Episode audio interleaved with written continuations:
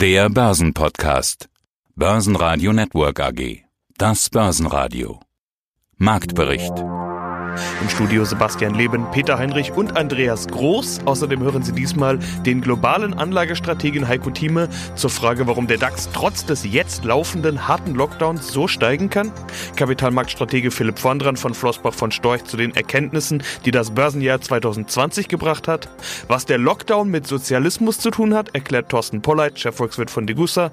Zu den Jahreszahlen von All for One, CFO Stefan Land. Zu den Jahreszahlen von EVN, CEO Stefan Tschüskowitz zum baldigen DAX 40 Heiko Geiger von Fontobel, außerdem Softing-CEO Wolfgang Trier und Solution-CEO Uwe Brotmann.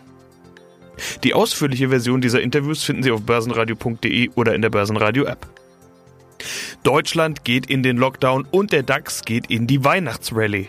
Auch wenn Rekordneuerkrankungen und Rekordtodeszahlen gemeldet werden, die Börse orientiert sich in Richtung Zukunft. In Kürze soll der Impfstoff auch in Europa zugelassen werden. Und am Abend steht die Zinssitzung der US-Notenbank FED an, von der sich Marktteilnehmer noch mehr Liquidität für die Börsen erwarten. Der DAX schloss mit plus 1,5 Prozent bei 13.563 Punkten. Der MDAX überkletterte erstmals in seiner Geschichte die Marke von 30.000 Punkten und schloss nur knapp darunter.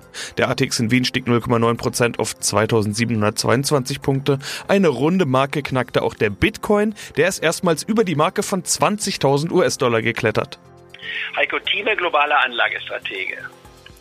Seit heute ist Deutschland wieder im echten Lockdown, im harten Lockdown. Das IFO-Institut hat vorhin die Wachstumsprognose gesenkt, was auch damit zusammenhängt. Und was macht die Börse? Sie steigt und zwar ordentlich. Herr Thieme, ich bin mir gar nicht sicher, ob wir zum Zeitpunkt unseres Interviews nicht vielleicht sogar schon ein neues Allzeithoch haben, denn es geht wirklich rasant nach oben. Vielleicht fehlen auch noch 100 Punkte, aber viel fehlt nicht mehr. Wir sind nah dran.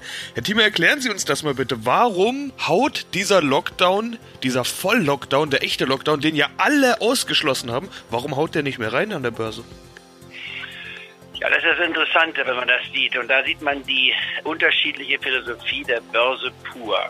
Die Börse reflektiert selten die aktuelle Situation oder das unmittelbar noch vor uns liegende, nämlich der Lockdown, denn das ist in den Preisen schon drin. Und da könnte man sagen, das hat der Markt auch schon mal angedeutet, als wir die 13.000 Marke wieder im Blickfeld hatten. Darunter sind wir nicht gekommen. Und wir gucken jetzt von der börslichen Seite her gesehen auf die nächsten sechs bis neun Monate voraus. Schauen wir uns mal das Bild in den nächsten sechs bis neun Monaten an. Erstens, wir wissen natürlich nicht, was los ist. Das ist klar, das muss man immer eingestehen.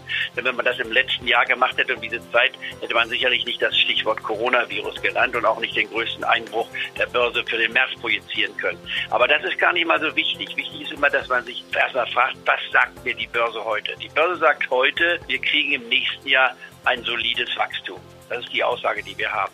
Wir stehen jetzt aktuell gesehen hier 220 Punkte unter dem Allzeithoch. Das heißt, nicht einmal zwei Prozent notwendig, um auf dieses Niveau zu kommen. Und wir haben noch einige Börsentage vor uns. Das heißt, im Gegensatz zu meiner Meinung am Wochenende, auf meiner Marktprognose übrigens sagte ich, wir werden keine neuen Höchststände bekommen, sondern wir werden uns mit der 13.000 Marke begnügen müssen. Und dann müssen wir sehen, wie wir ins neue Jahr einsteigen. Das war vor der Situation in der Brexit-Frage die jetzt ganz anders aussieht als vorher.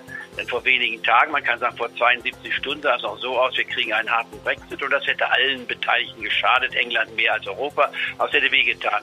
Und jetzt, von Frau von der Leyen nicht wahr, zu zitieren, es ist zwei Minuten oder eine Minute vor zwölf, möchte ich mal sagen, aber wir geben noch nicht auf, denn es wäre tragisch, wenn wir die letzte Chance verpassen würden. Es gibt noch eine, in Anführungsstrichen, theoretische Chance, dass man sich doch einigen kann, dass dann die Ratifizierung nicht vor Jahresende durchgehen könnte. Auch das wäre theoretisch möglich, aber das bei 27 Mitgliedstaaten zu erreichen, wäre ein heroischer Akt, ein Herkulesakt. Den muss man auch nicht haben. Man kann sagen, wir machen die Ratifizierung dann im Laufe des Januars oder sogar nur im Februar, aber wir einigen uns auf das Prinzip. Ich glaube, da würde Boris Johnson sogar bereit sein, das zu tun, weil er dann sagen kann zu seinem Volk, ich habe was erreicht. Wir haben noch in der letzten Minute ein Eingeständnis von Europa bekommen. Auch England muss gewisse Eingeständnisse machen und man hätte dann den berühmten Kompromiss, der keiner im Endeffekt so gefallen wird. Das ist die Definition des Kompromisses, aber mit dem wir leben können. Und dann hätten wir tatsächlich die Frage Brexit in einer besseren Form nicht abgehakt, aber doch behandelt, als es jetzt mit einem harten Brexit wäre, der wirklich überhaupt nicht den geringsten Sinn macht. Und das ist das, was die Börse reflektiert. Die Börse sagt uns heute, wir glauben, es ist da noch eine Möglichkeit drin. Grüß Gott, mein Name ist Philipp Vorndran von Flossbach von Storch. Herr Vorndran, das Jahr 2020 war ein aufregendes Jahr in vielerlei Hinsicht. Wir wollen uns natürlich nur über die Börsensicht kümmern. Corona-Crash, Panik, Erholung, neue Hypes, neue Rekorde, alles war mit dabei. Ich glaube, dass man dieses Börsenjahr noch oft zitieren wird, beziehungsweise als Beleg für seine Thesen rannehmen wird, egal wie diese Thesen aussehen. Man kann ja wirklich da alles mit einbauen. Das war wirklich Börsengeschichte. Was nehmen Sie denn mit aus dem Jahr? Ja, was ich mitnehme, ist eigentlich ganz einfach. Das Jahr hat sehr viele Trends beschleunigt. Trends, die ohnehin schon zu beobachten waren, sei das in der Realwirtschaft, sei das an den Kapitalmärkten, sei das im Verhalten der Notenbanken und Regierungen. Und das, was wir über die letzten Jahre, teilweise auch Jahrzehnte haben sehen können an Entwicklungen, die wurden einfach dieses Jahr nochmal mit äh, einem Faktor zwei bis unendlich multipliziert. Schauen Sie sich an, äh, was die digitale Welt angeht. Schauen Sie sich an, was die Notenbanken an Stützungsmaßnahmen zusammen mit dem Staat gesprochen haben. Schauen Sie sich an, wie die Staatsquoten sich entwickelt haben. Und vor allen Dingen auch das Thema Nullzinsen ist ja für uns Anleger mit Abstand das Relevanteste, das eben jetzt nicht nur ein Phänomen ist von der Schweiz, Japan, Deutschland, äh, sondern inzwischen hat Italien eine zehnjährige Staatsanleihe, die mit Renditen um 0,5 rentiert und die USA liegt auch unter 1. Das ist die große Veränderung am Kapitalmarkt. Aber wie gesagt, nichts Überraschendes, zumindest nicht für uns. Für viele, die auf die Zinswende nach oben gehofft haben, war 2020 natürlich eine Katastrophe. Hat sich was grundlegend verändert? Sie haben jetzt gesagt, viele Dinge haben sich beschleunigt. Sie haben jetzt gerade auch gesagt, keine Überraschungen. Das sind Dinge, die jetzt vielleicht in einem Jahr abgelaufen sind, statt in fünf, um das mal irgendwie so runterzubrechen. Oder in zehn, keine Ahnung. Aber hat sich was grundlegend verändert? Nein, würde ich nicht sehen. Es hat sich nichts grundlegend verändert. Klar, der Trend zu mehr Staat, aber auch das ist schon eine Entwicklung der letzten Jahre so richtig grundlegend verändert hat sich nichts. Leider, vielleicht muss sich äh, einiges grundlegend verändern, beispielsweise das Anlageverhalten der Deutschen. Mein Name ist Thorsten Polleit, ich bin der Chefvolkswirt der Degussa. Sie sind der Autor des Degussa Marktreports und hier ist der Podcast dazu. Unsere Themen. Ein Gespenst geht um, das Gespenst des Sozialismus. Die große Bedrohung der Welt, Sozialismus-Virus quasi. Zweites Thema, die Zentralbanken geben dem Goldpreis Auftrieb. Und das dritte Thema hier in diesem Podcast, die Logik des Handelns und ökonomische Gesetze. Natur versus Sozialwissenschaften. Starten wir mit dem Gespenst. Die große Bedrohung der Welt Sozialismus-Virus. Wir sind jetzt beim Start des zweiten Volllockdowns. Virologen fordern sogar einen Lockdown bis Ostern nächsten Jahres. Ein Gespenst geht um, das Gespenst des Sozialismus. Wie meinen Sie das, Herr Polleit? Und muss man vor diesem Gespenst wirklich Angst haben? Ja, ich glaube, in der Tat vor diesem Gespenst muss man Angst haben. Man kann das sogar als Neuauflage der sogenannten marxistischen Verelendungstheorie deuten, was derzeit geboten wird weltweit mit Klimapolitik und natürlich auch Coronavirus-Krise. Die Verelendungstheorie besagt im Kern, dass der Kapitalismus Armut schaffen wird für die breite Bevölkerung. Und um das zu verhindern, muss eben der Kapitalismus abgeschafft und durch den Sozialismus oder Marxismus ersetzt werden. Und diese Drohkulisse, die kommt nun auch auf viele Menschen nieder in Form der Klimapolitik, aber eben auch in Form der Corona-Krisenbewältigung.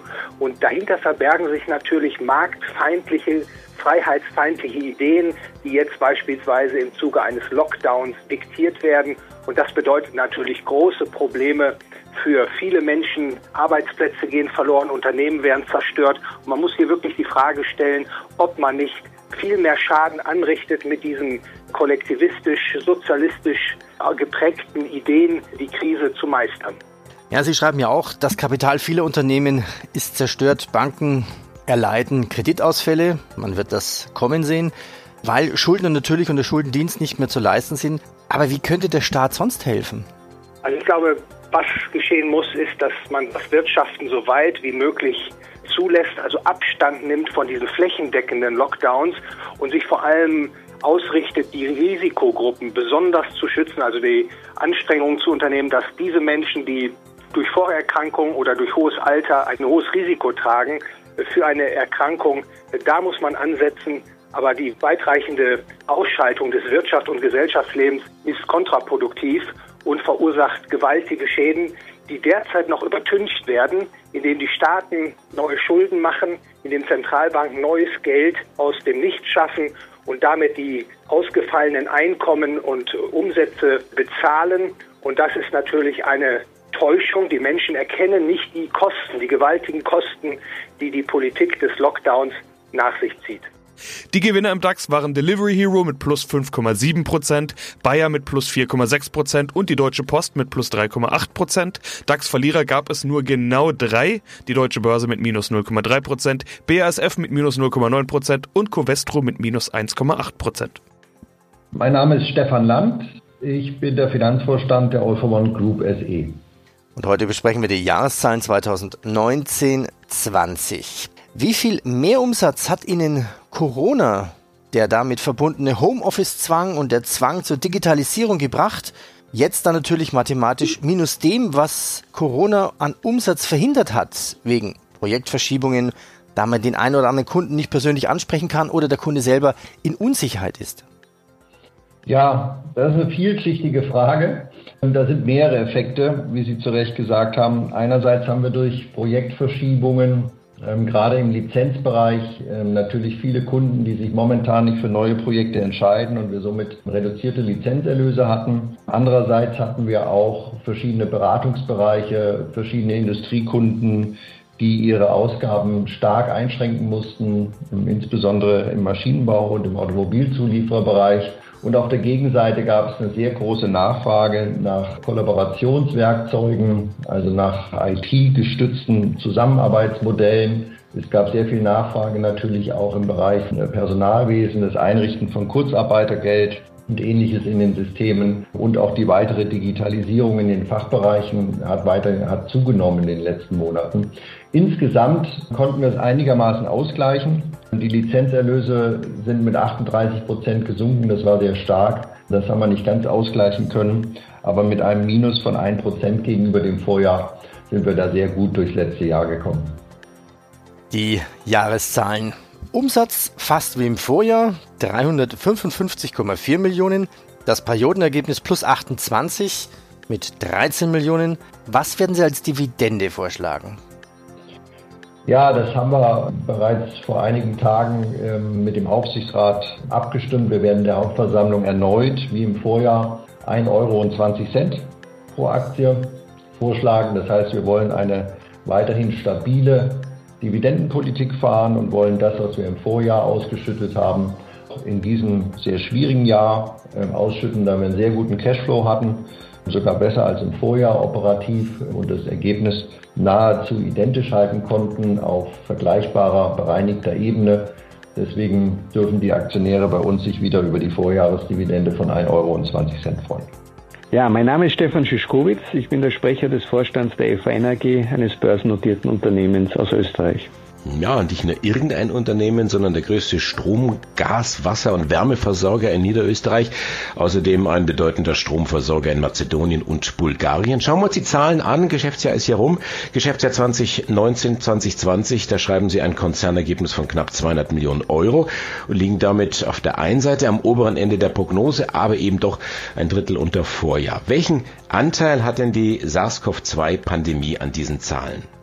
Ja, wir haben natürlich über das Jahr gesehen, auch mit verschiedenen Effekten, die aus der Pandemie stammen, gekämpft auch und äh, versucht auch insbesondere auch unser Investitionsprogramm so gut als möglich zu realisieren. Wir sind am Ende mit diesen 200 Millionen knapp unter der Obergrenze unseres aktuellen Erwartung auch zu liegen gekommen. Wir sind sehr froh, dass das uns gelungen ist. Im Vergleichsjahr des Vorjahres waren ja umbare Ergebniseffekte in der Höhe von rund 110 Millionen Euro enthalten. Insofern ist der Vergleich mit dem Vorjahr äh, nur bedingt aussagekräftig. Aber was sicherlich aussagekräftig ist, wenn ich mir die Stromerzeugung anschaue, das hat mich ein bisschen gewundert, dass die Stromerzeugung um ein Drittel zurückgegangen ist. Wenn ich jetzt gucke hier bei uns Lockdown und was meine Frau da gekocht hat und die Kinder Fernsehen geguckt haben, also da bin ich gespannt auf meine Stromrechnung. Der Umsatz ist indes nur leicht runtergegangen, um vier Prozent. Können Sie mich kurz aufklären? Auf den ersten Blick passen diese Zahlen nicht oder nur bedingt zusammen. Wir haben einen Rückgang und rund die Hälfte in der thermischen Erzeugung in dem zu Ende gegangenen Geschäftsjahr verzeichnet. Das hat insbesondere aber auch damit zu tun, dass das Kraftwerk Dürnrohr, das Kohlekraftwerk Dürnrohr, mit August 2019 seinen Kohlebetrieb eingestellt hat. Das heißt, es ist ein Wegfall einer wichtigen Erzeugungsquelle. Darüber hinaus waren auch die Märkte so, dass es nicht zu einem solchen starken Produktion wie in der Vergleichsperiode gekommen ist. Der Wind war etwas schwächer, das Wasser war gut. Das sind die Effekte, die in Summe gesehen dann die Gesamtproduktion auch wieder gespiegelt haben. Was für uns erfreulich ist, dass rund 60 Prozent der von uns erzeugten Energie auf Strombasis, dass die aus erneuerbaren Quellen gestammt hat. Obwohl das Ergebnis niedriger ist, Sie hatten es gleich nochmal eingeordnet, heben Sie die Dividende an. Wie kommt jetzt das? Ist das jetzt plattgefragt der Wunsch der Großaktionäre, Land Niederösterreich und der Wiener Stadtwerke oder hat das einen anderen Hintergrund? Wir haben eine kontinuierliche Dividendenpolitik. Wir orientieren uns tatsächlich am absoluten Betrag der Cent. Das waren letztes Jahr 47 Cent mit einem 3 Cent Bonus anlässlich der 30 Jahr Jubiläums unserer Börsennotierung. Und wir haben dieses Jahr die Dividende von dieser Basisdividende von 47 auf 49 Prozent angehoben mit dem Ausdruck, dass das auch in Zukunft die Basisdividende sein soll. Das heißt, wir haben in den doch vergangenen Jahren die Dividende um rund 20 Prozent angehoben, aber immer im Verhältnis zum operativen Ergebnis und mit einer mittelfristigen Perspektive. Ja, mein Name ist Heiko Geiger von von Tobel und ich leite dort den Zertifikatevertrieb für Privatanleger. Der DAX 30 wird 2021 im Herbst erweitert auf 40 Werte. Herr Geiger, ist das der richtige Schritt oder hätten es auch gleich vielleicht 50 Werte sein sollen? Ja, darüber streitet die Industrie. 40 ist so eine Zahl, die man auch von anderen Leitindizes kennt, wenn man an Frankreich oder auch an Italien denken, FTSE oder auch der Kakaron. Da ist 40 eine Zahl, an der man sich sicherlich auch bei der deutschen Börse orientiert hat. Von Tobel hat jetzt ein Partizipationszertifikat auf einen Aktienkorb aufgelegt. Da sind zwölf Unternehmen drin die also quasi mögliche Kandidaten als Aufsteiger sind. Das Ganze heißt Germans Next 10 Basket. Warum zwölf und wer sind die zwölf? Ja, es hat auch beispielsweise die Vergangenheit gezeigt, dass wenn der, der Arbeitskreis Aktienindex bei der Deutschen Börse zusammenkam, es im Vorfeld von einigen Analystenhäusern immer schon Spekulationen gab, wer denn aufgrund der Kriterien Marktkapitalisierung basierend auf dem Free Float den frei handelbaren Aktien und dem Handelsvolumen konnte man gewisse ja, Szenarien sich überlegen, wer es denn in den Index schaffen könnte. Und in Abhängigkeit von der Durchführung dieser Szenarien bis zur tatsächlichen Entscheidung gab es teilweise auch Kopf-an-Kopf-Rennen von Unternehmen, wo dann wirklich der letzte Tag entscheidend war, wer jetzt beispielsweise reinkommt und wer es nicht schafft es hängt natürlich auch davon ab, wie diese neuen Regeln oder wie streng diese neuen Regeln ausgelegt werden. Und dementsprechend hat man hier eine Auswahl von zwölf Unternehmen getroffen, die basierend auf dem neuen Regelwerk des DAX sich als, als Aufsteigerkandidaten qualifizieren könnten. Und sehen werden es letzten Endes im Herbst nächsten Jahres sein, wenn dann die, die, die tatsächliche Anpassung des DAX-Portfolios ansteht. Wolfgang Trier, Softing AG. Und wir sprechen im Rahmen der Münchner Kapitalmarktkonferenz. Die Softing AG, die hat drei Geschäftsbereiche. Es sind nach wie vor Automotive, Industrial Automation und IT Networks. Da muss man also nur bis drei zählen. Herr Trier, haben Sie mal nachgezählt, wie viele graue Haare Ihnen das Corona-Jahr geschenkt hat? Ja, äh, graue Haare, glaube ich, habe ich noch relativ wenige. Ob welche dazugekommen sind, äh, vermag ich jetzt nicht zu sagen. Gefühlte graue Haare, in diesem Sinne haben wir sicherlich einige dazu gewonnen. Aber es gehört nun mal zu unseren Aufgaben im Management, das zu essen, was auf den Tisch kommt. Und wir können uns das nicht ordern. Und so haben wir uns darüber relativ wenig Gedanken gemacht, sondern aufgegriffen, was zu tun war und versucht, das bestmöglich umzusetzen mit unserer Mannschaft. Jetzt geht's Ihnen vermutlich wie mir. Wir haben so eine Art Déjà-vu. Jetzt also doch nochmal einen echten Lockdown oder einen harten Lockdown, wie man auch hin und wieder sagt. Wie gehen Sie jetzt damit um? Gibt es sowas wie eine Lernkurve? Ja, mit Sicherheit hat man einiges dazu gelernt. Wir haben die Mechanismen Anfang des Jahres entwickelt, um damit umzugehen. Was die Kommunikation mit den Mitarbeitern angeht, was Überlegungen angeht, welche Mitarbeiter weiterhin Präsenz zeigen sollen, können, dürfen und welche wir eher geschützt im Homeoffice sehen wollen. Wir haben auch mit den verschiedenen Instrumenten experimentiert in diesem Jahr, wie man auf Kunden zugeht, die man persönlich nicht treffen kann. Also wir sind sicherlich ungleich besser aufgestellt als beim ersten Mal. Jetzt gibt es ja auch wunderbare Geschichten, die da draußen passieren. Ich habe gelesen, Sie haben den Zuschlag bekommen für das autonome Buslinienkonzept in Weiblingen. Gut, jetzt wusste ich nicht unbedingt, dass es so etwas gibt. Äh, wir lernen ja tagtäglich dazu. Es klingt unglaublich spannend. Ein autonomes Buslinienkonzept. Auch die Börse, die war entsprechend erfreut. An dem Tag ging es, glaube ich, über 20 Prozent kurstechnisch nach oben. Was bedeutet dieser Zuschlag, dieser Aufschlag jetzt für Softing allgemein? Also der bedeutet in erster Linie, dass wir ein sogenanntes Reallabor bekommen, also eine Möglichkeit, die neuen Technologien, die äh, in erster Linie von unserer Tochtergesellschaft Global Matics weiterentwickelt werden, also den Sprung von 4G auf 5G in den Kommunikationssystemen, die in Fahrzeugen verbaut sind und das Aufspannen eines sogenannten Campus-Netzwerkes, also eines geschlossenen 5G-Netzwerkes, das jetzt nicht für jedermann zugänglich ist, sondern zweckgebunden genutzt werden kann dass wir das in die Technologie, die wir entwickeln, auch ausprobieren können in einer anspruchsvollen Applikation. Das ist die eine Auszeichnung. Und die zweite, die wir auch damit sehen, ist, dass wir dafür ausgewählt wurden. Denn wir haben uns dafür jetzt nicht beworben, sondern wir sind angesprochen worden und aufgrund unseres Kompetenzprofils dafür ausgewählt worden. Und ich denke, das ehrt uns sehr. Mein Name ist Uwe Brodmann, ich bin CEO der Solutions AG. Bei unserem letzten Gespräch, das war im Frühjahr, da sagten Sie uns, diese Corona-Situation, die spuckt uns ordentlich in die Suppe, aber wir werden weiter wachsen. Es ist ja das Jahr so gut wie rum und Sie haben den Jahresabschluss gewissermaßen vor der Flinte. Wie bewerten Sie jetzt diese Aussagen, äh, ja vielleicht auch die Sorgen aus dem Frühjahr, jetzt rückblickend gesagt?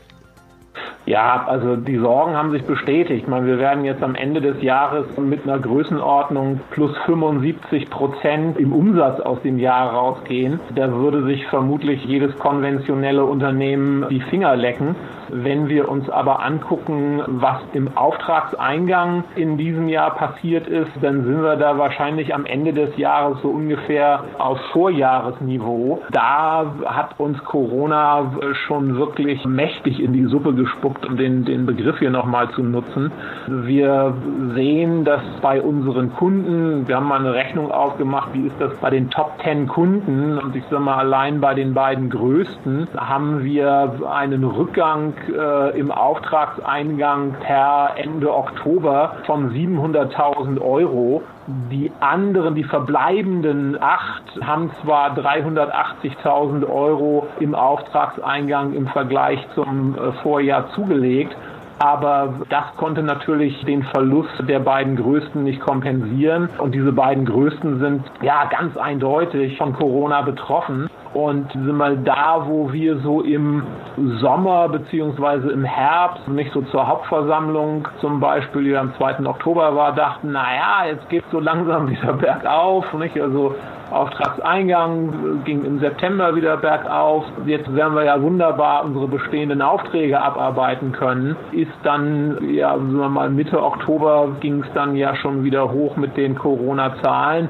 Und jetzt final äh, der Lockdown, äh, der jetzt da ist, der sorgt dafür, dass eben wieder Projekte äh, nicht zu Ende gebracht werden können, weil wir eben, ja, wir kommen da jetzt gar nicht mehr in die Gebäude rein. Unsere Dachdecker kommen nicht an Material. Also Corona hat unsere Umsatzaktivitäten mächtig gedämpft und jetzt sind wir mal schwer gespannt, wie es ins nächste Jahr geht. Was für uns ganz erfreulich ist, dass wir jetzt zum Jahresende zumindest mal beim Thema Auftragseingang für das Produktbetreiberpflichten auf einem ganz spannenden Dampfer sind und wir da auch eine Situation jetzt hatten, die so ein bisschen man sagen, symptomatisch ist für die Situation bei Kunden. Wir haben im Frühjahr eine kleine Hotelbetreiberkette als Kunden gewonnen. Die haben dann natürlich erstmal alles on hold gesetzt, kamen aber jetzt zum Jahresende und sagten, uh, das mit den Betreiberpflichten, na, das müssen wir ja doch irgendwie angehen. Also da kommen wir nicht drum rum. Das würden wir jetzt gerne machen das ist für uns so ein bisschen ein Zeichen dafür, dass wir mit diesem Produkt etwas anbieten, wo die Kunden doch einen relativ hohen Leidensdruck haben und wo es jetzt eben um die Frage geht, wie kriegen wir das abgewickelt und wo blockiert uns Corona in der Abwicklung. Das vielleicht mal so als Fazit zur Frage, wie ist das Jahr 2020 gelaufen. Börsenradio Network AG Marktbericht